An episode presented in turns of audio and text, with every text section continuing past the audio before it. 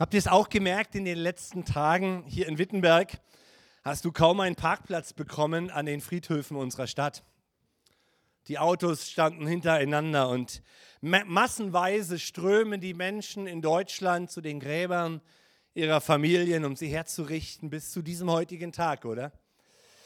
Heute ist der Tag des Gedenkens der Verstorbenen. Verstorbenen in diesem Jahr Vielleicht hast du jemanden in deiner Familie, bist hier heute Morgen, um Trost zu bekommen. Aber auch ganz generell, Totensonntag hat es der Preußenkönig Wilhelm III. vor gut 200 Jahren genannt, als er dieses, diesen Tag eingeführt hat. Und die evangelische Kirche führt das zurück auf Martin Luther. Wie immer, die Christen nennen es nicht Totensonntag, sondern Ewigkeitssonntag, weil dahinter ja etwas steckt nämlich eine tiefe Wahrheit. Ob man will oder nicht, jedes Jahr muss man im November durch diese Tage hindurch. Ja, wenn wir unsere katholischen Freunde noch mit reinnehmen, dann feiern wir alle Heiligen und aller Seligen. Letzten Sonntag hatten wir den Volkstrauertag. Wir gedenken alle, alle Toten durch die Kriege. Und heute stehen wir am Totensonntag oder Ewigkeitssonntag. Und klar muss man sich nicht länger mit diesem Thema befassen. Doch der Mensch wird jedes Jahr wieder in Deutschland im November mit der Endlichkeit seines Lebens konfrontiert. Ich finde das gut. Ewigkeitssonntag, so nennen die Christen es. Und die Frage ist für mich, ist das richtig? Dürfen wir das? Der Apostel Paulus begründet es in seinem Brief an die junge Gemeinde in Thessalonich so. Und das ist jetzt nur die, der Einleitungstext. Wir wissen ja, wenn wir die Bibel lesen, wir haben Kapitel- und Verseinteilung. Aber es ist ein Brief, den Paulus schreibt. Und da gab es nicht diese Nummern dazwischen, sondern es war von einem Gedankengang in den nächsten bis zum Schluss. Und ich möchte uns die Einleitung lesen zu dem Haupttext, den wir dann in drei Teilen heute Morgen betrachten wollen zu diesem Thema. Paulus schreibt an diese Gemeinde in Griechenland, in Thessalonich, im 1. Thessalonicher Kapitel 4, äh, ab Vers 13 zu diesem Thema, die waren in Unruhe. Ja, was ist das jetzt, Totensonntag oder können wir uns auf eine Ewigkeit freuen? Das ist die Frage. Und Paulus musste das mit sich selbst als jüdischer Theologe klären. Wie ist das jetzt mit Jesus? Er spricht von der Entrückung und von dem Kommen von seinem Zweiten und wir sind immer noch da. Und die Apostel hatten eine harte Zeit, darüber theologisch aus der Wahrheit heraus nachzudenken, wie denn das jetzt ist. Und er schreibt, wir wollen euch aber, Geschwister, nicht im Ungewissen lassen über die, die da gestorben sind, damit ihr nicht traurig seid wie die anderen, die keine Hoffnung haben. Es ist dasselbe, ja, wie heute. Menschen ohne Hoffnung sind ewig traurig über ihr Verstorbenen. Mit Ausnahmen. Manchmal sind Menschen froh, dass er weg ist. Aber in der Regel gibt es auch die andere Seite. Vers 14. Denn wir, denn wenn wir glauben, dass Jesus auf, gestorben und auferstanden ist, das glauben wir doch, oder? So wird Gott auch die, die da gestorben sind, durch Jesus mit ihm auferwecken. Denn das sagen wir euch mit einem Wort von Gott, ein Wort vom Herrn, dass wir, die wir leben und übrig bleiben bis zum Kommen des Herrn, denen nicht zuvorkommen werden, die gestorben sind. Denn er selbst, der Herr, wird wenn, er, wenn der Ruf ertönt, wenn die Stimme des Erzengels und die Posaune Gottes erschallen, herabkommen vom Himmel und die Toten werden in Christus zuerst auferstehen. Danach werden wir, die wir leben und übrig bleiben, zugleich mit ihnen entrückt werden, auf den Wolken dem Herrn entgegen in die Luft. Und so werden wir beim Herrn sein alle Zeit. So tröstet euch mit diesen Worten untereinander. Hey, das ist die große Hoffnung, die, in, die die Gläubigen in Christus haben. Bin ich noch hier, wenn Jesus wiederkommt, dann werde ich mit ihm entrückt. Halleluja. Stimmt der paulinisch-alttestamentliche Ansatz, dass auch Wiedergeborene gerade noch schlafen, die schon gestorben sind, dann werden auch sie entrückt. Stimmt der neutestamentliche Ansatz, den viele von uns glauben, dann sind sie Gläubige, die sterben sofort bei Jesus. Wie auch immer, ja? Und jetzt könnte man doch sagen, das ist doch prima. Wir sind doch fast alles Christen hier. Und vielleicht bist du heute Morgen noch als Nicht-Christ hier und sagst, boah, wenn das so einfach ist, dann glaube ich auch an Jesus und dann machen wir noch ein Schlussgebet und dann freuen wir uns alle und gehen nach Hause. Das wäre doch so schön. Dann kommt, lass uns hinübergehen zum nächsten Thema, über Kekse reden und Advent und wieder Lichter anmachen und weg vom Thema Ewigkeit. Und Paulus sagt, nein, da muss ich noch was loswerden. Und dann geht er in den nächsten Vers. Und jetzt kommen wir zu unserem Dreierpunkt heute Morgen, zu unserer ähm, Dreier-Sichtweise, die er hier in den Folgen, folgenden Versen, ja, wie soll ich sagen, ans Licht bringt für die Menschheit. Und so lesen wir mal weiter, denn Paulus nennt hier drei Gründe, warum es gut und richtig ist, sich immer wieder mit dem Thema der Endlichkeit auseinanderzusetzen. Unser Leben hier hat ein Ende. Und das Erste, was ich mit uns teilen möchte in den Folgeversen, ist, dass Paulus uns ermahnt, die Welt ermahnt, dass wir doch erkennen mögen, wie gefährdet unser Leben in dieser Welt ist ohne den Glauben an Christus. Unser Leben ist gefährdet. Wir lesen in 1. Thessalonicher 5, da gibt es einen Schnitt, da gibt es ein neues Kapitel, aber es ist fortlaufend in seinem Brief ab Vers 2. Denn ihr selbst wisst genau, dass der Tag des Herrn kommt wie ein Dieb in der Nacht. Wenn sie sagen Friede und Sicherheit, dann überfällt sie schnell das Verderben und wie die Wehen eine schwangere Frau und sie werden nicht entrinnen. Ihr aber seid nicht in der Finsternis, dass der Tag wie ein Dieb über euch komme. Der Tag des Herrn kommt wie ein Dieb in der Nacht. Paulus übernimmt hier die Worte von Jesus selbst, der dieses Bild überhaupt eingeführt hat von dem Dieb in der Nacht. Der Dieb kommt ohne Ankündigung. Aus dem Nichts ist er da, er sucht sich das Haus, er sucht sich die Beute und das geht ganz plötzlich. Wir als Familie konnten uns vor vielen Jahren nicht darauf einstellen, dass man mal in unser Haus einbricht. Konnten wir uns nicht einstellen. Kam hier vom Gottesdienst und dann war der Dieb da. Und der Schreck war im Anschluss groß. Wenn wir wehrlos und machtlos sind, dann beraubt uns der Dieb und nimmt uns, was uns wertvoll ist und was uns wichtig ist. Und in unserem Leben, Geschwister, oder ist das ja nicht so, dass jeder Tag ein Tag ist, an dem der Dieb kommt, oder? Kein Abiturient in der Schule ähm, äh, kann sagen, oh Mann, der Tag meiner Prüfung kam wie ein Dieb in der Nacht, ich konnte mich nicht darauf vorbereiten. Ja? Ähm, nee. Ja? Ähm, aber es gibt Tage, die kommen wie ein Dieb. Es, es kommen schlimme Tage in unser Leben und es gibt für jeden Menschen einmal diesen letzten Tag. Und Jesus hat das oft gesagt, so wird das Ende kommen für jeden Menschen einmal, für jede Nation, für jedes Volk und für diese ganze Erde einmal. Er wird uns überraschen, dieser Tag. Das kommt ganz plötzlich und niemand kann diesem Tag entrinnen. Und dieser Tag ist der Tag des Gerichtes für unser Leben. Unser Tun wird plötzlich unterbrochen. Alle unsere Pläne werden plötzlich gestoppt.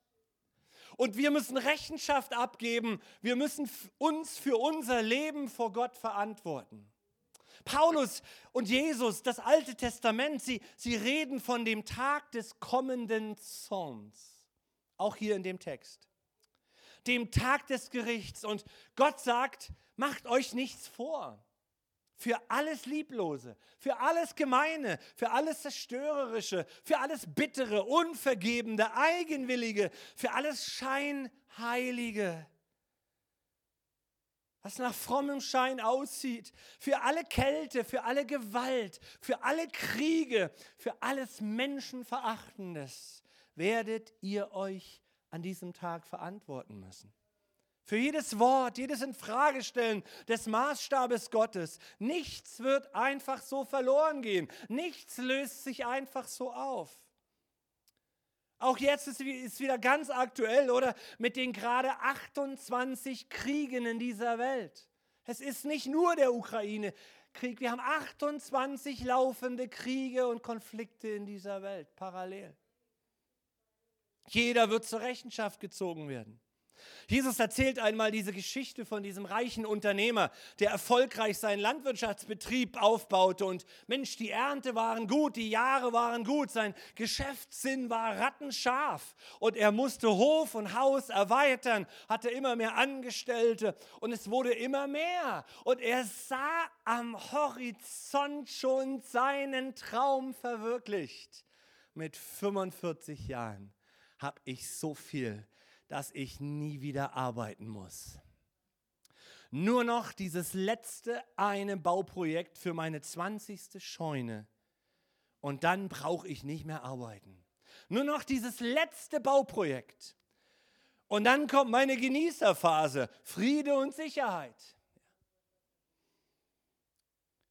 Wir zwitschen mal da rein, Lukas 12 ab Vers 19. Und ich will sagen zu meiner Seele, liebe Seele, du hast einen großen Vorrat für viele Jahre. Habe nun Ruhe, iss und trink und habe guten Mut. Aber Gott sprach zu ihm, du Narr, diese Nacht wirst du sterben. Und wem gehört dann das alles, was du vorbereitet hast? So geht es dem, sagt Jesus, Vers 21, der sich Schätze sammelt und ist nicht reich bei Gott. Das will Paulus sagen. Wir laufen in dieser Welt Gefahr, dass wir nicht reich bei Gott sind. Wir mögen alles haben oder nichts, aber am Ende kommt der, der Tag des Zorns. In dieser Nacht kam sein letzter Tag wie ein Dieb, sein persönlicher Weltuntergang. Er starb und er hatte nichts. Und so sagt es, so geht es dem, sagt Jesus, der sich Schätze sammelt und nicht reich ist bei Gott. Wie wird man reich bei Gott? Indem man hört und tut, was Gottes Wort sagt. Und indem man Gott in sein Leben einlädt. Unser gesetztes Ende, dachte ich, wäre ja bei aller Trauer um den körperlichen Verlust gar nicht so schlimm, oder? Wäre da nicht das sich wiederfinden vor dem Thron Gottes? Das ist ja der Wunsch und die Hoffnung. Ein Alt Altbundeskanzler und seine Frau haben ein Interview gegeben. Sie sind beide jetzt äh, vor dem Thron Gottes. Und ihre Vorstellung war, wenn ich sterbe, dann komme ich als Blümchen wieder auf die Wiese. Das wäre nett, das wäre echt nett. Ja, es wäre nicht schlimm, wenn wir aus dieser Welt scheiden, mit Schulden, ohne Schulden. Aber nein, sagt Gott, wir stehen einmal vor dem Schöpfer unseres Lebens. Da steht dann auf Grabsteinen, wir werden dich nicht vergessen, Ruhe in Frieden, aber Gott sagt, nein, da ist kein Friede. Du wirst einmal vor dem Schöpfer stehen und musst Rechenschaft ablegen. Ich habe manchen Menschen getroffen, der die Hoffnung hatte, nach dem Tod ist alles vorbei. Aber vor Gott kann man nicht entfliehen, sagt die Bibel. Egal, ob man ihn glaubt oder nicht an ihn geglaubt hat, vor Gott kann man nicht entfliehen. Das ist das eigentliche Dramatische, vor dem Paulus hier warnt. So haben wir immer wieder mal in diesem Jahr von Menschen gehört, die plötzlich an Corona, an Herzinfarkt oder Unfall oder was auch immer gestorben sind. Wie ein Dieb. Und letzten Donnerstag war Alpha-Kurs Thema, warum von Jesus reden. Und jemand erzählte, wie, wie, wie, wie, wie er seine Schwester auf dem Sterbebett noch in der letzten, zu einer letzten Entscheidung zu Jesus Christus führen konnte. Unser Leben ist gefährdet in dieser Welt, ihr Lieben, und das müssen die Menschen hören, wenn sie hören wollen. Ohne den Glauben an den lebendigen Gott. Und das führt mich zum zweiten Punkt, ab Vers 4. Paulus ermahnt uns, dass wir erkennen mögen, was Jesus Christus für uns und mit uns getan hat. Ab Vers 4. Ihr aber seid nicht in der Finsternis, dass der Tag wie ein Dieb über euch komme. Halleluja. Denn ihr alle seid Kinder Gottes Kinder des Lichtes und Kinder des Tages. Wir sind nicht von der Nacht, noch von der Finsternis. So lass uns nun nicht schlafen wie die anderen, sondern lass uns wachen und nüchtern sein. Ich liebe dieses ihr aber. Ihr aber. Ihr seid anders. Das ist so anders. Wir nicht, sagt Paulus. Wir nicht. Wir gehen nicht verloren. Geht es dir auch so innerlich? Du erhebst dich in deinem Alltag in dieser Gewissheit, ich habe Christus angezogen. Ich habe Jesus zu meinem Chef gemacht. Ich bin sein Kind. Ich habe Frieden in dieser Welt. Ich bin ein Kind des Lichts. Lichtkinder, Tagkinder. Nicht, weil wir etwas Besseres wären, sondern weil Jesus uns herausgerettet hat. Paulus schreibt den Kolossern im Kapitel 1, Vers 13, er hat uns errettet aus der Macht der Finsternis und hat uns versetzt in das Reich seines geliebten Sohnes. In ihm haben wir die Erlösung, die, nämlich die Vergebung unserer Schuld.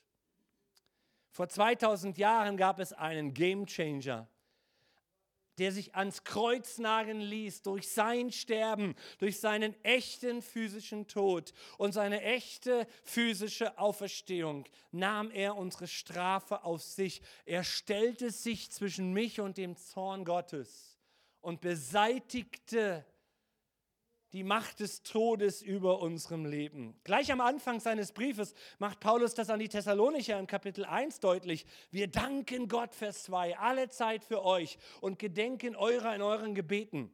Brüder und Schwestern, von Gott geliebt, wir wissen, dass ihr erwählt seid. Das darfst du dir zusprechen heute Morgen. Denn unser Evangelium kam zu euch nicht allein im Wort, sondern auch in der Kraft und in dem Heiligen Geist in großer Fülle. Vers 9 dass ihr euch bekehrt habt zu Gott, weg von den Abgöttern, zu dienen dem lebendigen und wahren einzigen Gott. Und jetzt kommt Vers 10, und zu warten auf seinen Sohn vom Himmel, den er auferweckt hat von den Toten, Jesus, der uns errettet von dem zukünftigen Zorn. Das ist die Botschaft des Evangeliums. Das Gefährliche, das Gefährdete in dieser Welt ist, dass die Menschen wenn sie sterben, vor dem Thron, vor dem Zorn Gottes stehen, weil wir uns nicht um Gott gekümmert haben, weil wir Dinge in unserem, wir müssen darüber nicht reden, jeder weiß, dass er ein Schuldiger ist.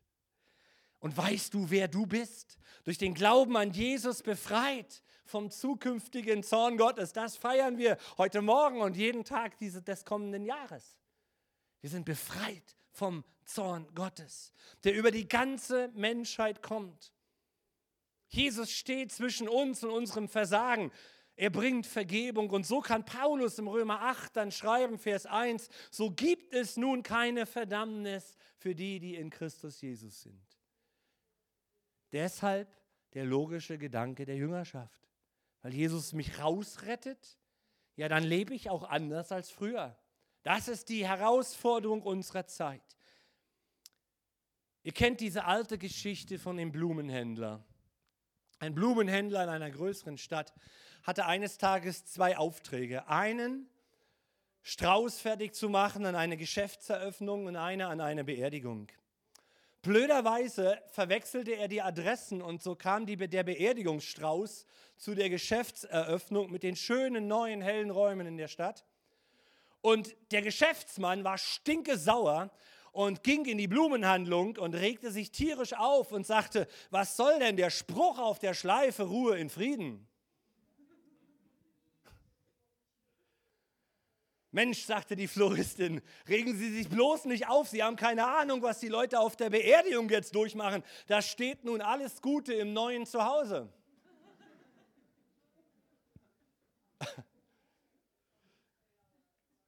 Mit Jesus ist unser kleines Ende genauso groß wie das große Ende und noch der Umzug eigentlich nur in ein neues Haus. Das feiern wir. Mit Jesus ist unser kleines Ende genauso wie das große Ende dieser Welt. Nur noch ein Umzug in das neue Haus. Du bist nicht zum Zorn Gottes bestimmt. Wir leben nicht in der Dunkelheit und der Finsternis. Über Menschen, die Jesus nachfolgen, sagt man, sie haben so ein Leuchten in ihren Augen, so einen Frieden. Da ist, da ist, da ist dieser neue Mensch von neuem geboren, wie Jesus es formuliert. Und interessant ist jetzt noch das Dritte, was Paulus hier schreibt, ab Vers 6. Paulus erklärt uns, wie wir in dieser Zeit bis zu unserem Ende leben sollen. Im Vers 6 schreibt er, so lasst uns nun nicht schlafen wie die anderen, sondern lasst uns wachen und nüchtern sein. Denn die da schlafen, die schlafen des Nachts und die da betrunken sind, die sind des Nachts betrunken. Wir aber, die wir Kinder des Tages sind, wir wollen nüchtern sein, angetan mit dem Panzer des Glaubens und der Liebe und mit dem Helm der Hoffnung auf das Heil. Paulus vergleicht jetzt hier Tagmenschen mit Nachtmenschen. Und nachts gehst du dann raus und hast Partys in Berlin, ja, bis früh morgens um fünf und dann torkelst du ins Büro. Und Tagmenschen leben anders. Aber interessant ist, dass er jetzt hier ein, ein weiteres Bild einfügt, nämlich diese römische militärische Schutzkleidung. Er spricht von einem Panzer, von einem Brustpanzer und dem Helm. Wir sollen einen Brustpanzer und einen Helm nehmen in dieser Zeit. Und beides in diesem Zusammenhang sind ja keine Angriffswaffen, es sind Defensivwaffen. Und Defensivwaffen braucht man doch nur, weil man angegriffen wird. Oder? Und Jesus sagt das schon immer und immer wieder. Er sagt, rechnet damit, dass wenn ihr Kinder von Jesus seid, Kinder des Lichts seid, dann werdet ihr attackiert. Dann werdet ihr angegriffen. Nicht im Sinne von Angst, hui, nächste Woche wird wieder hart, ich werde wieder angegriffen, sondern ganz nüchtern. Ein Großteil des Inhalts der apostolischen Briefe geht es darum, die Gläubigen zu bestärken in ihrem Glauben, in der Liebe und Hoffnung. Weil offensichtlich der Teufel denen, die Jesus erlebt hat, immer wieder den Glauben, die Liebe, die Hoffnung madig macht. Ich liebe es, mit Menschen beim Alpha-Kurs unterwegs zu sein, von Abend zu Abend, die neu zum Glauben gekommen sind und berichten von einer Begeisterung. Gerade beim Heiliggeist-Wochenende, da kommt der Heilige Geist so massiv, so intensiv. Ich habe von Kindergottesdienstmitarbeitern gehört, an dem, an dem Sonntag, als wir unser Heiliggeist-Wochenende hatten und hier Sonntagmorgen dann auch über den Heiligen Geist gelehrt und auch mit dem Heiligen Geist gebetet haben um eine Erfüllung. Schon beim Reinkommen, die wussten gar nicht, was da lief an dem Wochenende. Schon beim Reinkommen haben die Kindermitarbeiter gemerkt, boah, hier ist eine andere Atmosphäre heute Morgen weil wir, weil wir eine Erwartung haben. Das ist auch emotionsbeladen und das ist gut. Wir sind so geschaffen mit Emotionen, ja. Aber die Emotionen bleiben eben nicht und der Teufel lässt keine Gelegenheit aus, die Gemeinde Jesu kaputt zu machen. Und was ich sagen wollte, ist, dass dass Menschen, die Jesus erlebt haben, beim nächsten, beim übernächsten Alpha-Abend gesagt haben, womit ich jetzt zu kämpfen habe, ist Zweifel. Und, und, und das bestätigt, was Paulus hier sagt. Genau.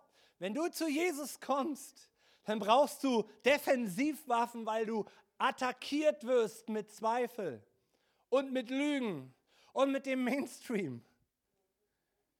Weißt du, unser Mainstream ändert sich wieder. Vielleicht auch Gesetze in unserem Grundgesetz, wo wir dann in 30 Jahren wieder sagen, was für ein Quark haben die da verzapft Anfang des 21. Jahrhunderts. Dann ändern wir sie wieder. Regierungen kommen und gehen, politische Systeme werden, elektrische Systeme ändern sich. Als ich meine Elektroinstallationen gemacht habe, da war das das Highlight, mit Edison unterwegs zu sein und das Innere einer Glühlampe zu verstehen. Heute ist das Bullshit. Braucht kein Mensch mehr, was ich gelernt habe damals. Wir haben uns entwickelt, wir sind weitergegangen. Viele gute Dinge und viele andere müssen wir wieder begraben, weil sie gefährlich sind und weil sie nichts taugen für uns Menschheit. Aber was ewig bleibt, ist das Wort Gottes. Das bleibt immer bestehen. Das kannst du noch in 300 Jahren lesen unter völlig anderen europäischen Bedingungen. Und das Wort Gottes wird zu den Menschen sprechen, die Wahrheit vom Himmel.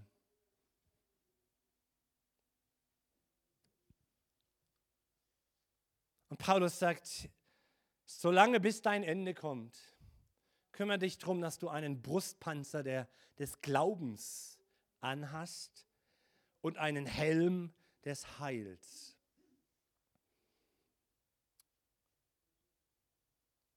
Die Gemeinde Jesu will kaputt gemacht werden von außen durch Verfolgung. Wir hatten letzten Sonntag Open Doors, Weltgebetstag für die verfolgte Kirche. Wenn du dich da ein bisschen reinbegibst in das Thema, verstehst du, wow, warum eigentlich?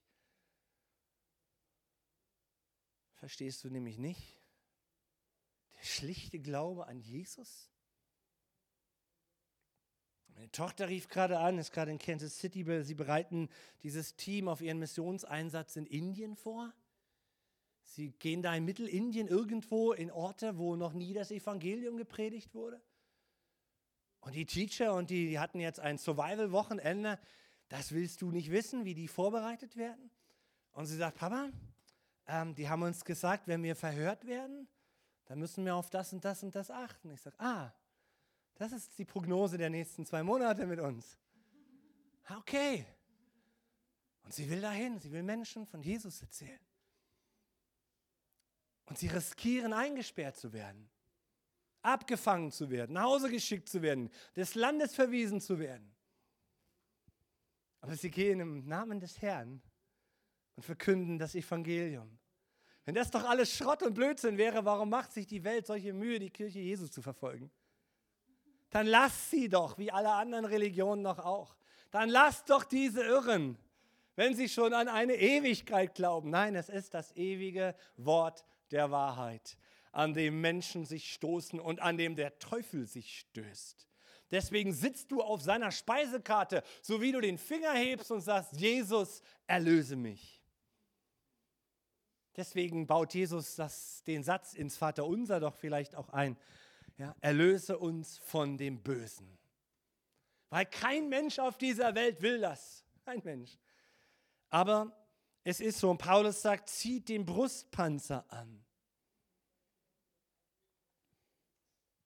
Hier in unserer Welt vielleicht werden wir verfolgt durch, durch indem sich Menschen amüsieren über die Christen oder mit Megawatt-LEDs auf die Fehler der Kirche oder der Christen zeigen und sie verreißen. Nein, es gibt auch von innen Versuchungen mit Zweifel und manchmal durch eigene Geschwister in der Gemeinde, durch Streit, durch Stolz, Reden hinterm Rücken, Kompromisse mit Gottes Wort. Das wird ein Riesenthema für die Kirche Jesu in Europa der nächsten Jahre. Kompromisse mit bestimmten Themen des Wortes Gottes. Wir lieben alle Menschen. Gott liebt alle Menschen, aber er liebt nicht die Sünde. Und wir können es um, um, umschreiben, wir können es weglegen, es bleibt, wie es geblieben ist, bis immer. Von immer an und bis immer. Der Satz ist, geht nicht im Deutschunterricht durch.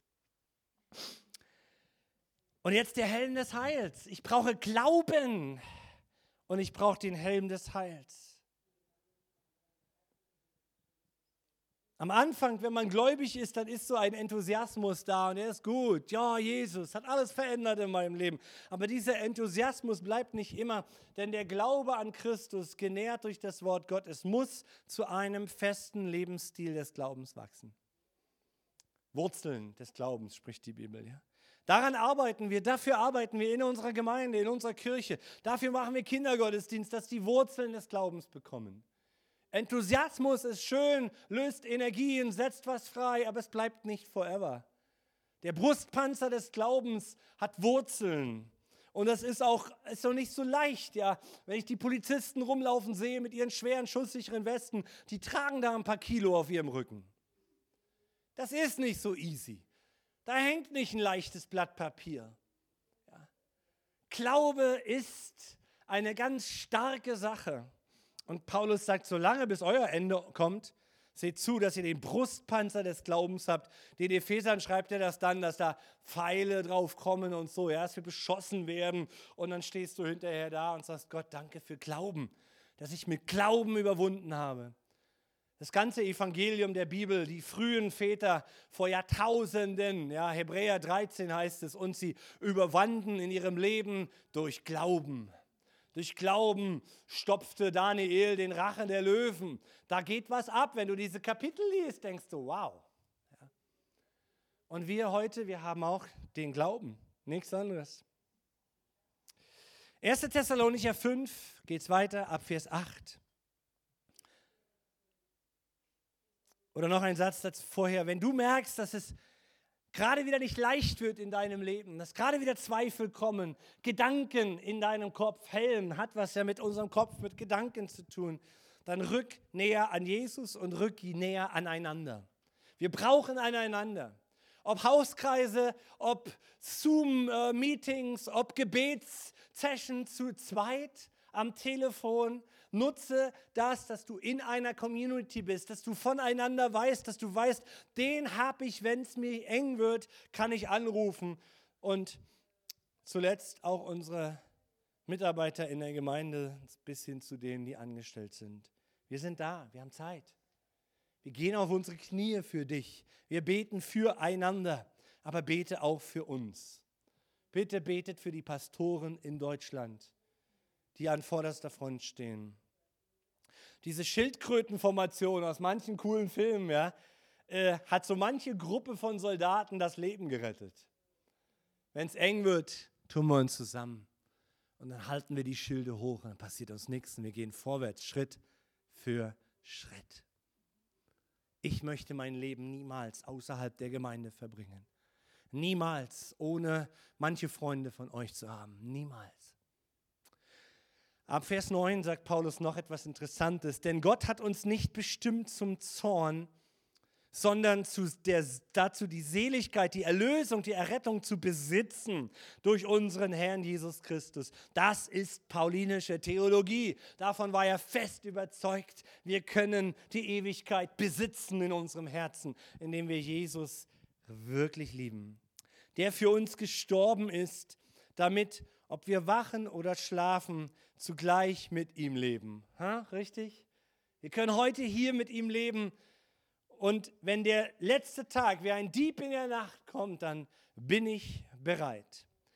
Und jetzt kommt zum Schluss Vers 11. Darum tröstet einander.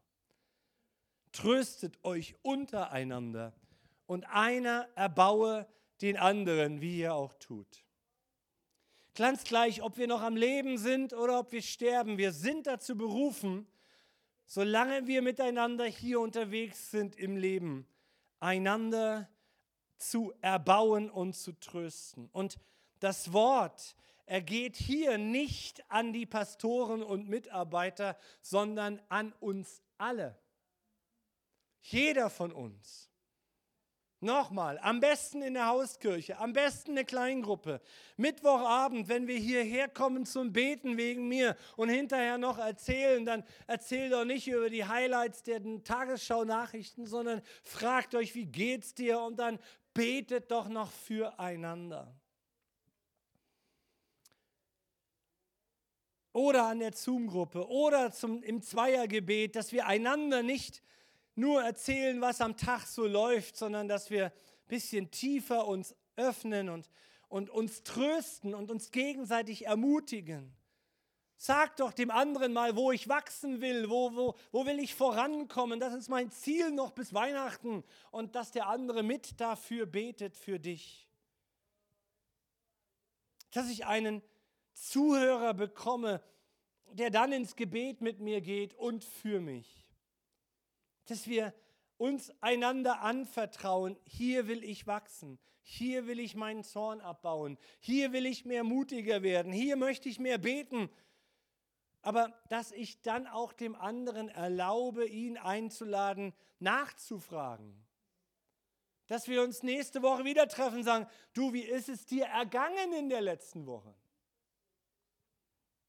Es geht auch per WhatsApp oder beim Kaffeebesuch? Bist du weitergekommen? Können wir, können wir dir helfen? Sollen wir für dich beten und dir die Hände auflegen? Auch darüber haben wir gesprochen im Herbst. Ein starkes Mittel im Glauben. Wir sind Gemeinde. Wir zusammen alle sind Gemeinde. Und Paulus fasst, und ich bin am Ende, und Worship-Team kann gern nach vorne kommen, unseren Auftrag hier auf dieser Erde in diesen drei Punkten zusammen. Jetzt kommt die letzte Folie. Er sagt, wir geh zu den Menschen und für dich selber nimm das wahr. Wir sind in Gefahr, weil der Tag des Herrn einmal wie ein Dieb in der Nacht über jeden von uns kommen wird. Aber wir haben auch allen Grund, glücklich zu sein. Allen Grund, glücklich zu sein, weil Jesus uns die Augen des Herzens geöffnet hat, weil er uns vergeben hat, weil er sich zwischen uns und dem Zorn Gottes wegen unserer Fehler, wegen unserer Ignoranz Gott gegenübergestellt hat und unsere Schuld auf sich genommen hat. Und drittens, deshalb machen wir nicht, deshalb machen wir nicht weiter wie bisher sondern wir nehmen unser Kreuz auf uns und wir folgen Jesus nach, indem wir unsere Sünden kreuzigen, die uns immer wieder anspringen. Und wir ziehen den Panzer und den Helm des Glaubens und der Liebe und der Hoffnung und wir werden so zu Dunkelheitsüberwindern, möchte ich das mal sagen. Zu Dunkelheitsüberwindern.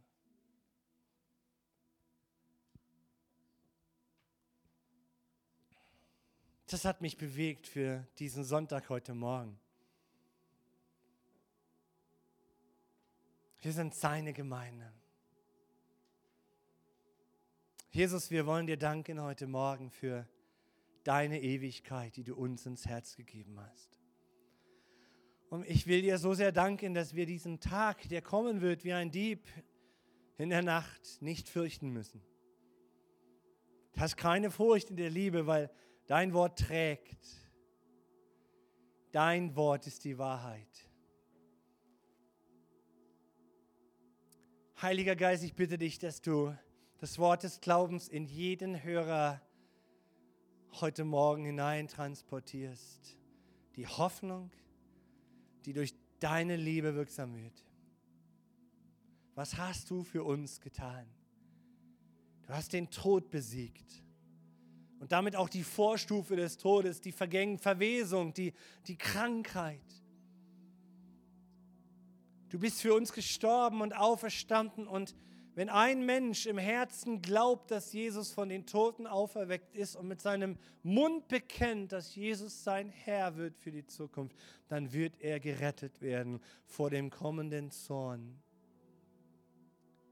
Wir stehen nicht mehr vor deinem Thron und werden gerichtet, weil wir schon gerichtet sind, indem wir uns gedemütigt haben und unsere Schuld zu Jesus gebracht haben und ihn als unseren Erlöser angenommen haben, als unseren Stellvertreter. Du reichst uns schon den Blumenstrauß, willkommen im neuen Zuhause.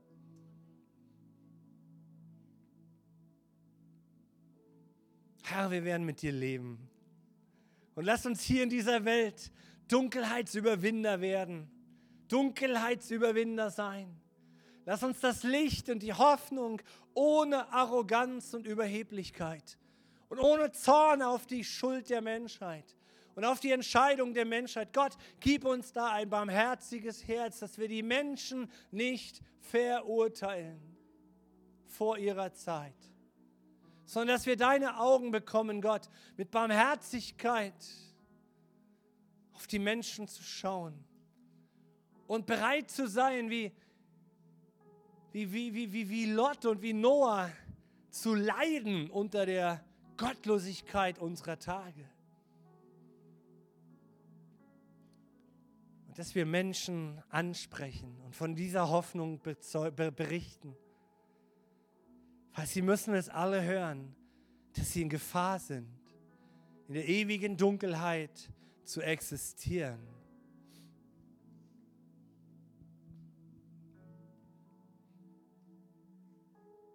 Wenn du hier bist und dein Leben Jesus geben möchtest, dann leg es doch in deine Hand. Jesus sagt, betet einfach.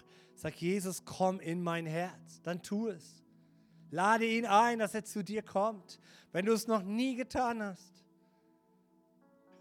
Lass Jesus das Licht deines Lebens werden, indem du anerkennst, ich bin ein, ein, ein, ein schuldbeladener Mensch. ein Egoist, ein Egoman. Ich, ich stehe auf dem Thron meines Lebens und Jesus wirft das herunter und setzt du dich anstelle meines Ichs auf meinen Thron. Jesus, vergib du Menschen hier heute Morgen ihre Fehler. Lass uns eine Gemeinde sein, die unterwegs ist im Gebet, dass wir hier im Landkreis Wittenberg und Dessau dafür beten, dass du Menschen die Augen öffnest. Dass überall Alpha-Kurse stattfinden in den Häusern, Herr. Überall, Gott. Dass wir sie nicht mehr zählen können, Gott. Mit ein, mit zwei, mit fünf, mit zehn Leuten Herr, dass du unser Land hier übersäst mit einer Leidenschaft von denen, in denen du wohnst. Dass wir von dir als das Licht sprechen, aber auch von der Gefahr, ohne dich zu leben. Und dann bewahre unsere Entscheidungen, Jesus. Bewahre unser aller Herz, dass wir die richtigen Entscheidungen treffen. Heiliger Geist, wir laden dich ein, uns zu befähigen, in diesen Tagen Zeugen von dir zu sein. Wir laden dich ein. Und noch einmal möchte ich dich ermutigen, formuliere doch dieses Gebet mit deinen eigenen Worten jetzt. Lad den Heiligen Geist in dein Leben ein. Was immer du brauchst aus dieser Predigt hier heraus, reagiere doch. Schau dir die drei Punkte nochmal an. Wo stehst du? Wo ist dein Leben gerade angedockt? Und dann lad den Heiligen Geist ein, dir zu dienen, dich zu füllen. Who